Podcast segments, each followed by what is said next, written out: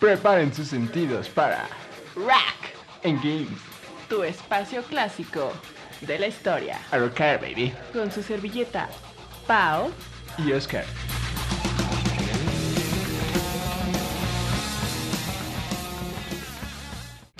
Buenas noches, mis queridos muchachones. De nuevo nosotros, los mismos de siempre. El Oscar Boniguapo y su comentarista Paola Chin. Comentarista. ¿Cómo están? ¿Cómo están? ¿Cómo estás, mi querida Pau? Estoy muy feliz por la banda de hoy. ¿Y tú? Pues más o menos por la banda de hoy.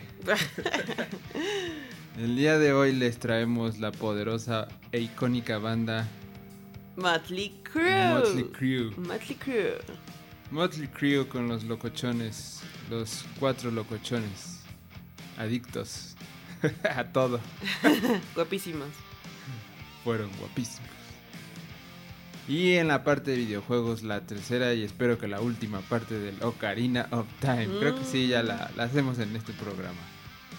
Pues vamos a darle, ¿no? ¿Vamos? Vámonos. ¿Ya vamos? ¡Vámonos! ¿Ya fui?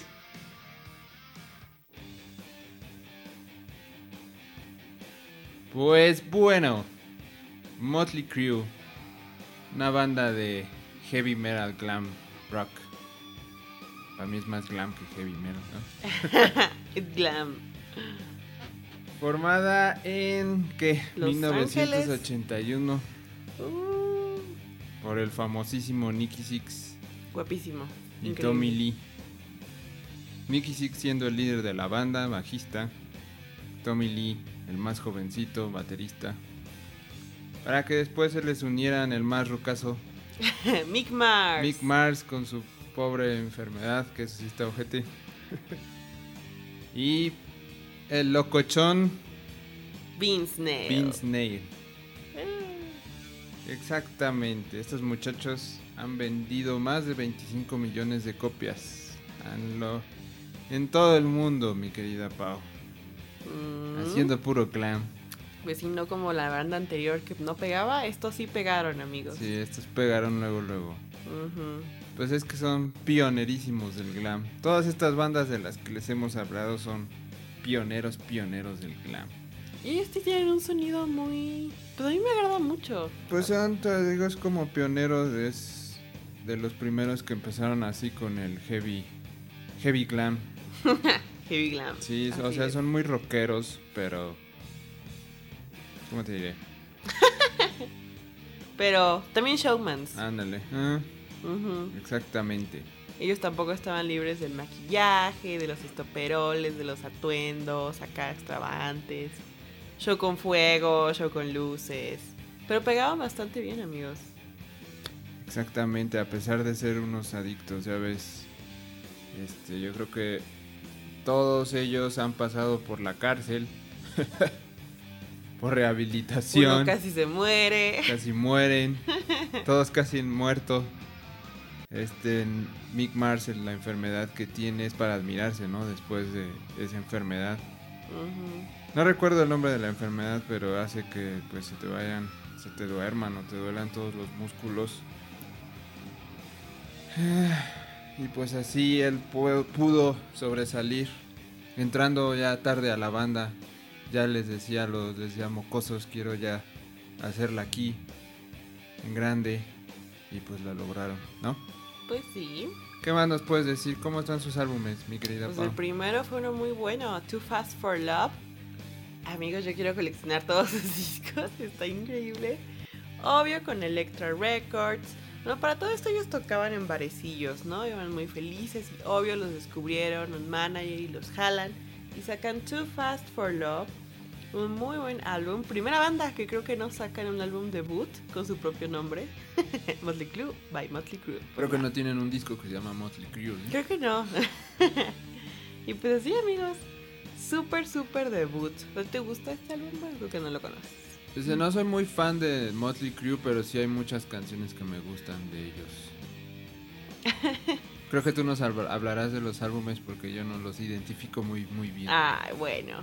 Pues desde aquí ya, ya tenían su, su fórmula de locura, amigos. Yo creo que literalmente se comieron su juventud, como dice acá mi, mi compañero, en drogas, en diversión, en, en literal divertirse hasta casi morir, ¿no? O sea, ya, donde no hay límites, tienes dinero ilimitado. De hecho, hay muchas anécdotas, muchas, muchas, muchas de ellos en sus, en sus shows, en tantas cositas, cositas que hacían. Su primer arresto fue en un aeropuerto, porque ahí llevaban, mm, bueno, el Vince Nail te llevaba unas revistas por ahí prohibidas. y aparte tenían un buen de trajes con púas y picos y no, amigos, por así, muchas cosas. Luego Tommy Lee arrojó una, ven- una ventana, ¿eh? arrojó un televisor por un hotel, rompiendo cosas. Eso era muy común de ellos. ¿no? Yo no sé cómo el manager los aguantaba tanto. Era destruir, des- a destruir a todas partes donde llegaban, destruir todo lo que tocaban, donde se quedaban y así. Y amigos, aquí siguió el Shout at the Devil. Otra vez, cosas satánicas porque pues vende. De hecho, desde el inicio, desde que se pusieron su nombre y el logo, pues que es un pentagrama, fue como, bro, o sea, esto va a ser súper mediático. Como ya hemos mencionado muchas veces, lo, el satanismo vende. Entonces sacaron Shout at the Devil. Que ellos cuando fueron muy cuestionados por este álbum, ellos decían, pues dice Shout at the Devil, no Shout with him. y así amigos, entonces, obvio, aquí estaba MTV en su mayor apogeo y los ayuda a subir. Entonces, pues, pues mucho más showman se hicieron con tacones altos, vestimentas, maquillaje, alcohol, drogas. No, es toda una historia de vida estos hombres. Este, de hecho, ubicas la canción, esta sí lo ubicas, la de Helter Skelter. Ujú, Bien, ahí hicieron su super coverazo. Yo creo que es la única canción de los Beatles que todos como que en el rock coverean. Pero bueno, obviamente el álbum incluía temas de rebelión, sexo, satanismo, violencia. O sea, claro que... Uh, uh, no. A esto súmale sus cabellazos guapísimos y su imagen según rudos. De hecho, también tocaron el Monsters of Rock de ese año. Estuvieron en giras, estuvieron con Ozzy Osbourne, con Kiss. Imagínense, amigos. Y aquí hay tres, tres buenos sencillos que a mí me encantan mucho. Looks That Kill, Too Young to Fall in Love y Helter Skelter. Definitivamente Looks That Kill y Too Young to Fall in Love son canciones buenísimas, amigos. A mí me encantan. 100 de 100. Luego, el siguiente álbum, Theater of Pain y Hearing Aid. Theater of Pain es muy, muy famoso también. Como ustedes buscan comprar un disco o viniles de ellos, o buscan merchandising, encuentran la portada de Theater of Pain. Siempre, siempre, siempre. Y pues no es para menos, porque estos dos álbumes también les dan su super hitazos. Y de por si ya estaban en la fama, pues ahora más, ¿no, amigos? ¿Y por qué es tan famoso este álbum de Theater of Pain? No sé, amigos. Yo he visto álbumes mucho mejores, pero aquí lo que los hace super guau es este mm, como glam ballad, Home Sweet Home, eh, con este pianito, con este como que súper bonito. Entonces yo creo que esto fue lo que, uy, los lanzó a la fama. Y después ya saben, ¿no? La, la colaboración que se hizo tip- tipo We Are the World con Michael Jackson.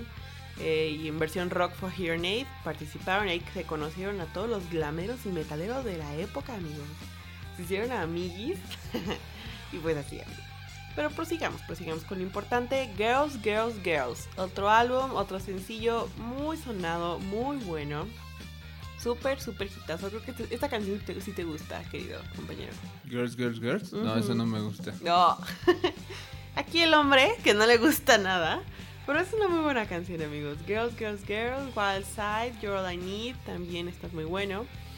Y de hecho, eh, Kickstart My Heart anda por Esa sí me gusta. ¿Esa sí ¿Te gusta? Ok, ya. Pues de esa no hablaremos, fíjate. Pero es cierto, amigos. Por aquí ya tenían un buen de escándalas. No saben de los escándalos de que salían de bares, empezaban a romper cosas, perseguidos por la policía, arrestados. No, no, no. En giras alocadas. O una vez le abrieron a Guns N' Roses. No, no saben la, la show que había. Y luego, para más show, sacan Doctor Feelgood. Uh, otro álbum, otro hitazo que también se llama Doctor Feelgood. Pero, este, de hecho, fue en Doctor Feelgood cuando pasa lo que les comentamos al principio, fue en el 87, cuando Nicky eh, tiene una sobredosis de heroína, queda muy mal, va corriendo camino al hospital Y fue declarado muerto, de hecho, amigos. Pero, por suerte, un paramédico. Un paramédico dijo, no, no, aquí no se me va a morir. Y le inyecta adrenalina y despierta, amigos. Por suerte. Imagínense que se nos haya ido ahí- ahí, a esa edad, joven. Joven, pero muy vivido. Y por suerte vivió, ¿no? Qué bueno. Me cae muy bien. Entonces, obviamente con Kickstart My Heart, uh, más hitazo, más dinero, fórmula ganadora. En este álbum de Dr. Feelgood es este álbum verdecito que tiene como una serpiente. Y, y así. Entonces, pero es en esos puntos, o sea, imagínense ya en sobredosis de heroína un integrante, obviamente los demás ya estaban metidos en un buen de cosas. Entonces los managers intervinieron y dijeron, no, no, no, no, no hay que seguir la gira, no hay que seguir hasta que hasta que ellos se rehabiliten, porque pues tenían miedo de que va a llegar un punto en que los cuatro se van a morir. Y pues no, amigos. Entonces los mandan a rehabilitación un buen de veces, esta fue de las primeras. Luego se fue calmando las cosas, sacaron Rattlesnake Shake, no se la he escuchado, está muy buena. Don't Go Away, Just Go Away, eh, Moldy Christmas, Happy Crew Year, son sencillos como de Navidad. Que de hecho, amigos, ellos querían al principio llamarse Christmas, pero pues, pues no, ¿verdad? Pues no, ¿cómo está eso? Sí, de hecho el que propuso el nombre de Motley Crue es Mick Mars. Él sí tenía la idea. Pues él era el más grandecito maduro. Los otros nada más querían echar el coto.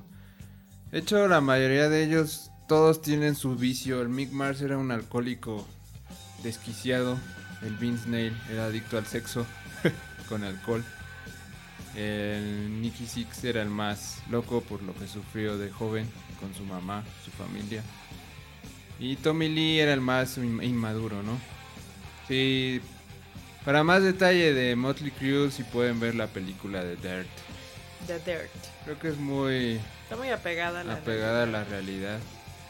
Y ahí se puede ver este, los excesos. De hecho, así en, 1900 en los 80 pues es cuando comienza también mucho, creo, no sé, término groupie, que es cuando las mujeres ahí esperaban a los rockstars. Entonces, como decía Pau, estas, estos muchachos son pioneros también de, del sexo alocado en el rock and roll. Ya desde antes, ¿no? Pero aquí como que ya la industria de la música ya empezaba a vender mucho sexo. Pueden verlo en sus videos o pueden verlo incluso también como ellos se vestían. Eh, de hecho, Motley Crue es muy, este, hay dos caras de la moneda. Otra vez, mi querida Pau. Eh, los fans de ellos como mi querida Pau y los que pues yo conozco muchos, tengo muchos amigos que pues no son tan fans de ellos porque en vivo no son muy buenos y se pueden.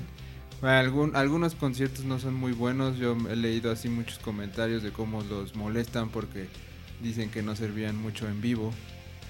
Porque yo creo que la influencia de las drogas y el alcohol le afectaba mucho en la forma en que tocaban sus instrumentos. Muchas ocasiones así se la pasaban bebiendo Jack Daniels en los conciertos y pues ya estaban hasta el rabo y pues sí afecta mucho para tocar. Así es, mi querida Pau, ¿cómo ves? Uno, pura vida con estos hombres. Yo, yo honestamente sí quisiera vivirla. O sea, dicen mucho que ellos son más son más show que lo que realmente hicieron de música. Nah, O eso sería en el caso de Kiss. No, me, me refiero a, a- a- a que son más conocidos por sus adicciones y sus casos de casi Sí, como, muerte. como la vida de rebelde. Ajá, la vida de loco, rebelde. Ajá. Sí, muchos conocen más eso de Motley Crue. Y pues, ¿qué les digo, amigos? Hubo muchos pleitos, se pelearon con Bon Jovi, se pelearon con acá. Se hicieron amiguis de Ozzy Osbourne. De hecho, también en la película que les mencionamos sale. Está muy bien hecha esa película, amigos, se las recomendamos. Y pues así, pasa. Se intentan rehabilitar, otra vez caen, problemas, jijiji, se sale, vuelve. No, amigos. Entonces, en resumen, Too Fast for Love, Shout at the Devil, Girls Girls Girls, Doctor Feelgood. Son muy buenos álbumes. Y mira, si hay un álbum que se llama Motley Crue. Sí, hay un... Sí, estoy muy segura que hay uno. Ya después sacaron puras recopilaciones, amigos. Sí, ya a finales de los. 80s, cuando entra Justo. Nirvana igual, es cuando ya chafearon el Chafearon, glam. Eh, El glam solo duró del 80 al 90. Así es. Y pues ya al final se separaron. Cada quien tomó sus rumbos. Tommy Lee creo que tiene un proyecto, Nicky Six Cada uno igual. tiene su. uno. Mick Mars se dedicó a descansar por el problema de su salud. Qué bueno por él, muy bien por él. Y el otro muchacho, el Vince Neil, igual creo que tiene. Va por otro proyecto. Luego creo que se han reunido, ¿no, mi querida Pau? Sí, por ahí se reúnen. En México fue su de- gira de despedida. Pero pues ya cada uno por su lado después de una vida tan de rockstar, amigos. Y que bueno, me cae muy bien. Sí, en efecto, mi querida Pau. De hecho, a mí me caen muy bien. Me caen muy bien esos muchachos. Estaban muy locos. Como dices tú, es como una vida que uno a veces quisiera vivir. Pero sí, creo que sí se pasaban de vez en cuando. Y te digo, yo no soy muy fan de ellos, de su música, pero sí me gustan muchas canciones. y me gusta mucho su show cuando Tommy Lee giraba en la batería. Eh, respeto mucho a Mick Mars, creo que creo que Nicky Six es el que más respeta, hasta se hizo un tatuaje de él. Vi un video cómo se hace el tatuaje, se lo va a enseñar y, y dice, oh no más y se abrazan. y Vince Neil canta muy bien. Nicky Six, pues su historia es muy fuerte, ¿no? Pero bueno, mi querida Pau, ¿algo más? No, no, no. Pasamos a qué? A Ocarina of Time. ¿En qué nos quedamos, mi querida Pau? En un templo, ¿no? ¿En cuál? ¿En el del bosque? No, En el del fuego. en el famosísimo templo Del agua. Del agua. Del agua, no, amigos, yo no lo hubiera pasado sin ayuda de este hombre aquí. Les juro que tiene un buen de acertijos. No, no, no, horrible, de voltear el templo, subir el nivel del agua, baja el nivel del agua, ponte las botas, quítate las botas. ¿Qué, qué hay que hacer ahí, en ese templo? Pues llegar al, como en todos, llegar al malo. ¿Y cuál era el malo, el feo? Que Era nunca pude derrotar. como... ¿Trucha gigante? Una como medusa anémona, no me acuerdo. Ah, ya me acordé. Sí, No, sí, eh, sí. ese Estaba no me acuerdo fácil. del nombre de... Estaba muy fácil ese malo, amigos. Ese estaba muy fácil. Sí, ahí te dan el gancho. Es muy fácil. Solo así como dice Pau, las botas es un castre. y ya de ahí nos vamos al famoso templo. ¿Cuál, mi querida Pau? El famoso donde está el malo más bonito de todos. El bongo bongo. ¿Cuál bonita? Está bien feo, amigos. El más divertido de matar. Es que con agarra a. Link y vuelve a Cacarico y se está incendiando. Y ay, hay un espíritu y tiene que bajar por el pozo. Y ya. Es que no es que sea un espíritu, es que él es invisible. Hay una leyenda, investiguen la de Bongo Bongo. Según creo que era como un, un príncipe o un rey que, que lo volvieron invisible. y ¡Qué lo decapitaron, por eso está creo que así con su cabeza, sin cabeza. Qué triste. Ajá, ese templo, Shadow Temple, se llama mi querida. Dan- también está ugh. que te dan ahí el Lens of Truth. Horrible, amigos, horrible. Te caes Está en todas bueno. partes, hay cosas invisibles, hay una mano en el techo. Ay, no, amigos. En efecto, estaba muy bueno ese templo. Y luego el malo sí me costó. Bongo Bongo. Y luego, ¿qué o qué? Pues de ahí nos vamos al famosísimo e icónico Gerudo Ballet. Con el soundtrack, el poderoso, el favorito de todos. Ay, no. Guitarra española. Horrible. A rescatar a hombres de la construcción. A rescatar hombres de la construcción tienes que evitar a las Gerudo, tienes que dormirlas con tu gancho o, tu, o con tu arco y combatir contra las guardianes para rescatar a los carpinteritos. Y de ahí ya te dan paso para poder ir al desierto e ir al último templo, mi querido Pau. ¿Cuál es? No sé. El Spirit Temple. Eh, donde están las gemelitas. Brujitas. Ah, ok, ok, ok. Creo que sí. cuando se fusionan se llaman Twin Roba. También guapas fusionadas. Sí, en efecto. Temían hielo y fuego. Hielo y fuego. Y ahí hay que usar tu espejo. Tu Tu escudo, escudo espejo, espejo Para derrotarlas. para derrotarlas. Está divertido. ¿Qué nos puedes contar de ahí, mi querida Pau? ¿Y qué prosigue? Y entonces, amigos, en cada templo, no les hemos dicho, pero se aparece un tal Shake. Un como ayudante por ahí sospechoso. Que quién sabe que anda por ahí, pero luego te da canciones, te da pistas, anda por ahí molestando. Y al final de este templo, amigos, pues ya vas, ¿no? Al de la luz. Y descubres. Chan, chan, chan. ¿Quién es Shake, compañero? Sí, pero ahí es hasta que te regresas al templo del tiempo, mi querida Pau. Ahí en el, la luz ya nada más destruyes y igual cada sage te das tu piedrita. ¿Cómo ves? Ahí es una Gerudo la que te da tu piedrita. Mm. Y de ahí si ya te vas al templo de tiempo y descubres que Shake es... Zelda. Y te da las arrows de la luz. Luz. Con la que vas a... ¿Qué? A ¿Qué? derrotar a Gan al templo de Ganondorf porque todo empieza a valer popó. Y entonces ya vas a, a donde esta- estaba el antes castillo de Hyrule y ahora está todo modo malo. Y tienes que entrar y entrar a hacer retos en, en los cuatro templos que ya pasaste, más o menos con la misma temática. Entras a un cuarto de hielo, uno de fuego, uno de bosque, uno de no sé qué, bla, bla, bla. Y así liberas con las flechas de luz a quien esté encerrado ahí. Y ya, vas a En derrotar efecto. al Ganondorf. Y tiene sus dos fases. Ay, no. Que Ganondorf hace que no puedas usar a Navi. Entonces no... Andas falla y falla si tienes mala puntería. bueno, para mí, el de los mejores Zelda de la historia, nunca lo superarán. Aunque saquen y saquen y saquen, será catalogado el mejor Zelda de todos los tiempos. A mí me gusta más el Majora's, pero es el mejor Zelda de Ocarina of Time. ¿Cómo ves, mi querida Pau? Increíble, confirmo que no me acuerde mucho, lo vamos a tener que volver a jugar. Sí, estaría muy bueno otra vez pasarlo completititi. Lo hubieran sacado para el Switch, pero van a sacar el, el ¿cómo se llama? no me acuerdo. Pues vámonos, mi querida Pau. Despídete, Pau. Adiós, los amo, hidrátense. Escúchenos todos los que Miércoles a las 7, por frecuencia SEM. en Rock. En Games. Cuídense y tomen agua. Hasta luego, muchachos.